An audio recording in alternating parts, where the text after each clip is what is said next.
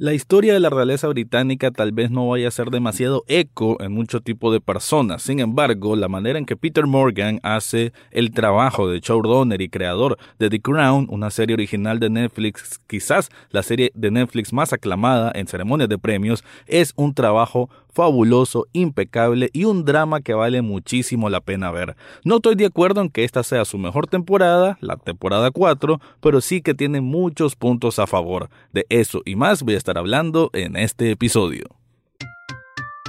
Estás escuchando Echados Viendo Tele, podcast sobre cine y televisión. Para el análisis, Rafael Echado.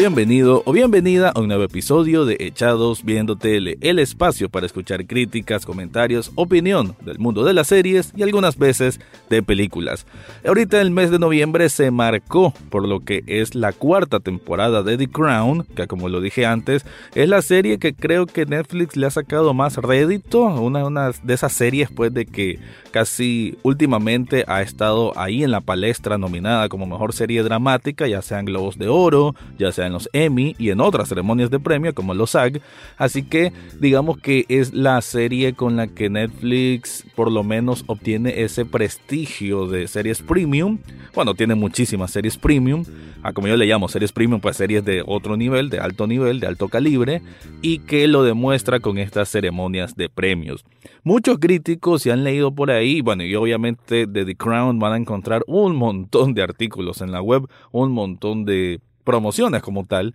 y es que no es para menos, es la cuarta temporada, pero es una de las más esperadas porque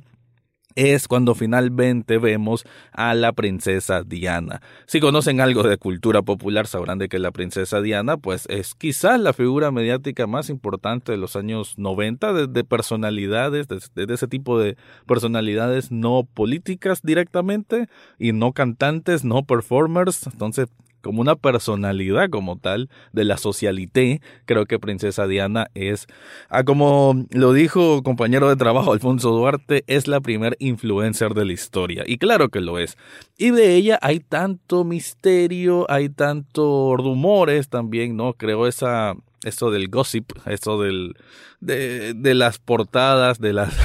de, esta como historias de novela prácticamente, porque obviamente hablar en tiempos modernos de una princesa, pues no deja de ser algo extraño. Y también lo era para esa época de los 80 y los 90. Solo que esta temporada 4, y me gustó mucho la manera, creo que es algo genial, algo perfecto, impecable que tiene The Crown, es la manera en cómo distribuye las historias. Porque hay que ver, The Crown, o sea, la corona, habla de precisamente de la reina Isabel. Y hay que recordar que esto es la historia de la reina Isabel. Porque hay otros que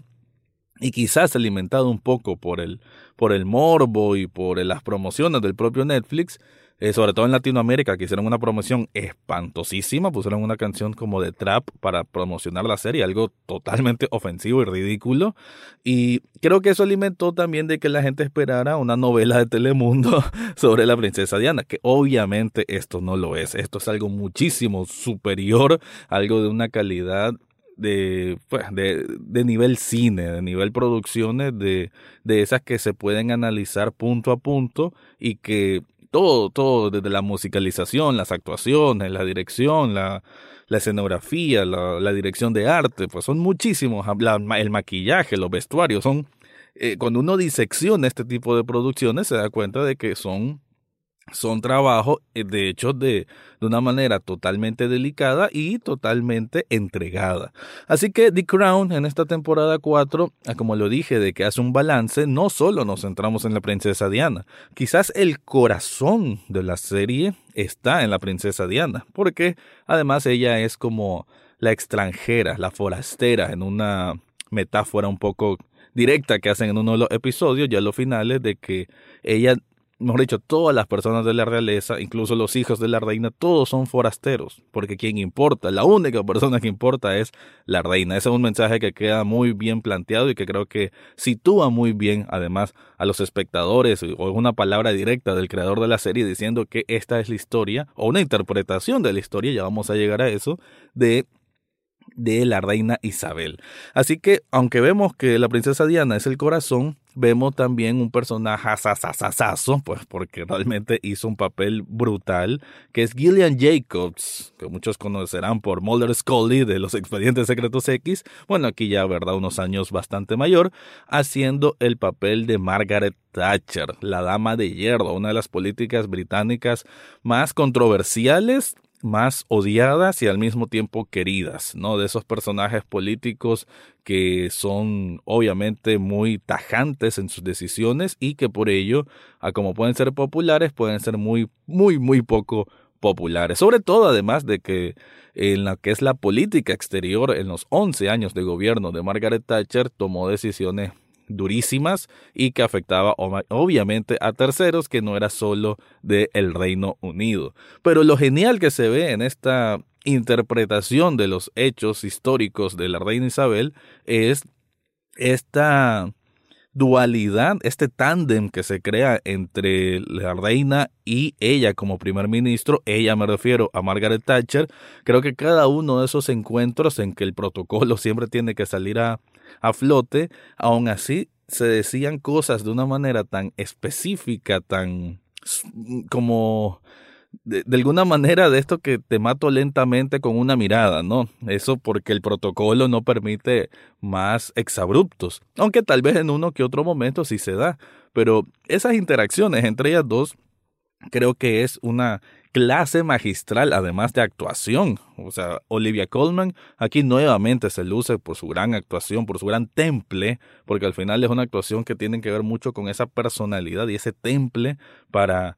robar escena solamente con una postura y creo que uno siente que ella es la reina por eso, porque las personas a su alrededor saben de que por más que sea el hijo, por más que sea el esposo, ella es la reina y sobre todas las cosas ella es la reina. Y aún así también para la primer ministra, eh, Margaret Thatcher, que como que no estaba muy de acuerdo con la posición de la aristocracia británica, aún así ella le debía el respeto porque, bueno, según la cultura británica así es, ¿no? Ya si esto es ridículo, ¿no? Que haya monarquía, pues obviamente es otro tema, pero sí que bajo la cultura de ellos eso es el mayor respeto que debe haber hacia la reina. Entonces, esta serie de 10 episodios, esta temporada 4 de 10 episodios, vamos a ver un poco de la princesa Diana, un poco de Margaret Thatcher, y aún así no se olvidan de los personajes que nos han acompañado de la temporada 1, como la hermana Maggie. Y de ella también vemos como siempre una historia un poco de desolación, un poco de historia de desesperanza, un poco de historia del aburrimiento, de ir envejeciendo y no encontrar un propósito. La verdad que esta serie creo que está muy muy bien planteada, cada episodio se siente como una mini película, esto lo vienen haciendo desde la temporada 1 y aquí repiten la fórmula y creo que les queda muy muy bien. Sin embargo, tengo un par de peros y de eso es lo que voy a estar hablando en la segunda parte de este episodio, pero antes te quiero decir algo.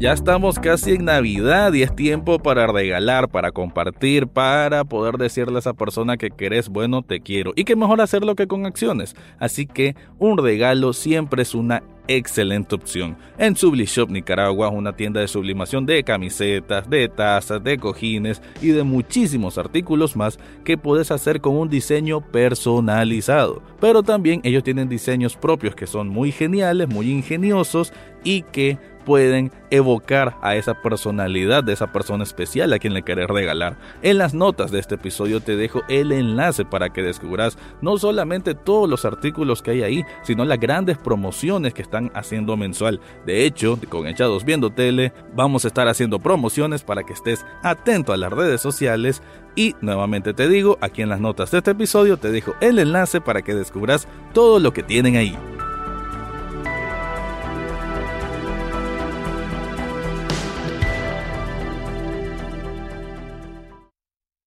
Si leen varias críticas, tanto bueno, en videos de YouTube, video ensayos o críticas en general de grandes medios, muchos concuerdan en que esta es la temporada la mejor de todas. Yo no concuerdo que sea así. No porque sea una temporada mala ni nada por el estilo, sino que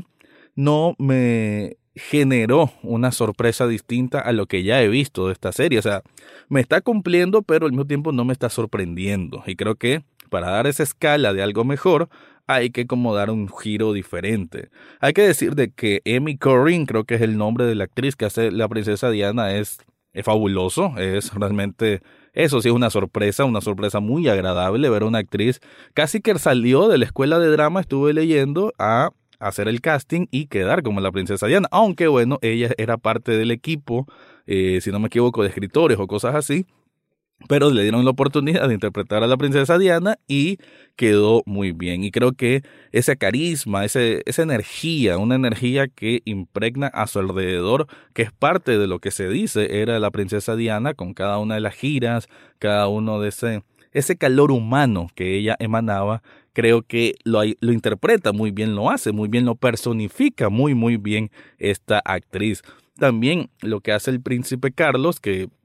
ya lo conocimos en la temporada anterior. Aquí nuevamente el actor creo que vuelve a demostrar su gran talento actoral y, y esa como supresión de emociones que siempre lo he dicho, un actor no simplemente es gran actor o actriz por demostrar un gran abanico de emociones, sino que también a veces el, el potencial actoral está en cómo suprimirlo, que se sienta esa como presión interna. Y aquí creo que lo vemos bien. Y no significa de que aquí se guarde mucho, porque aquí va a vociferar muchas veces el príncipe Carlos, que es una persona infeliz. Esta serie, esta temporada 4, son 11 años en la vida de esta monarquía, de esta aristocracia, y vemos al príncipe Carlos como tiene un matrimonio entorpecido por la falta de amor, eh, quizás más de su parte que de ella, pero al final entorpecido porque es un matrimonio fallido casi desde su concepción, a pesar que fue él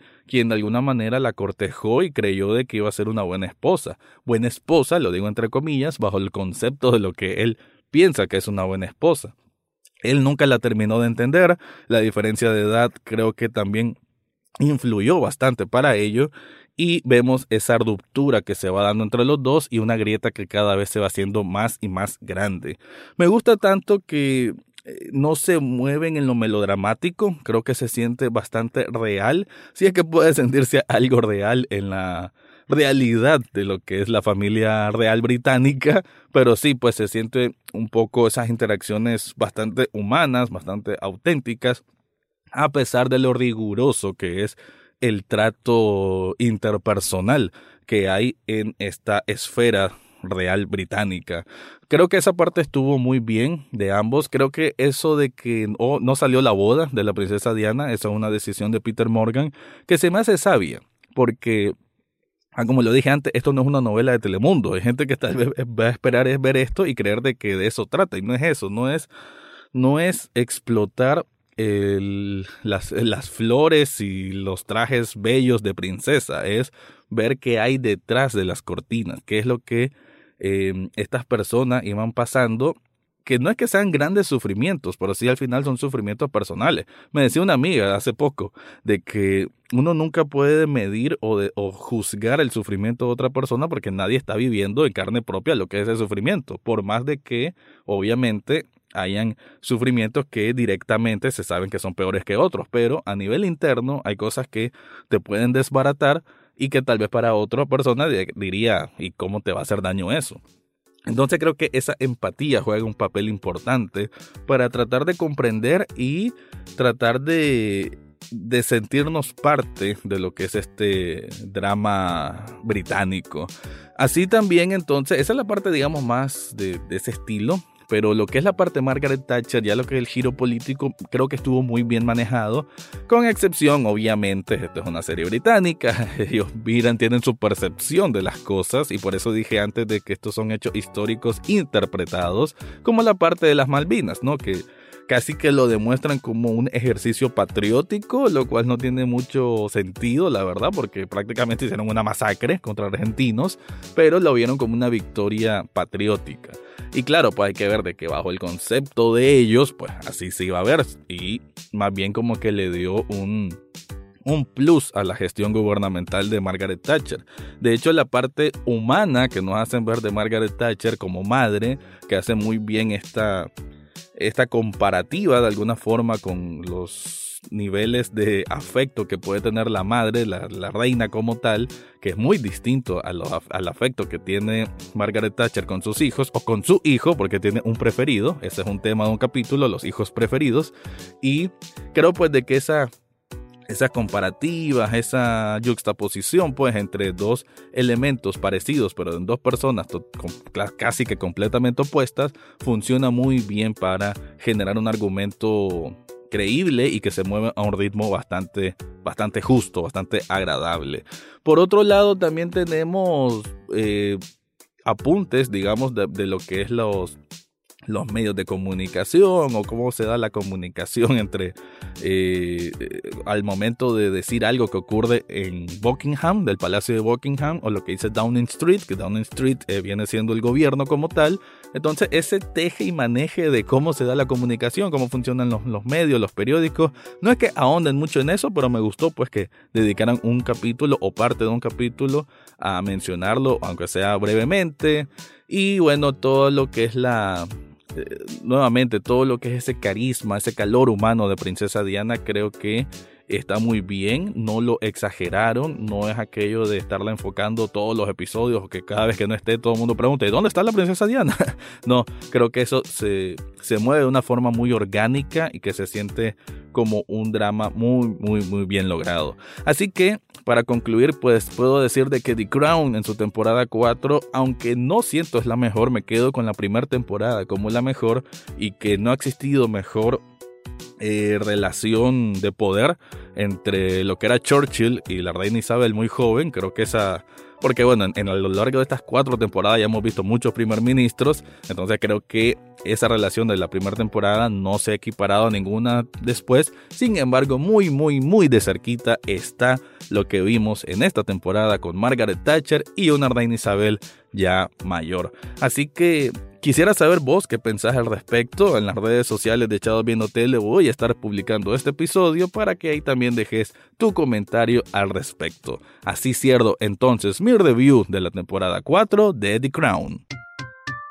Eso fue todo por hoy en Echados Viendo Tele. Recordá seguirnos en Facebook, Twitter e Instagram. Además, podés estar al tanto de cada episodio en Spotify, iTunes, Google Podcast o hasta en YouTube. Gracias por escuchar y será hasta la próxima semana.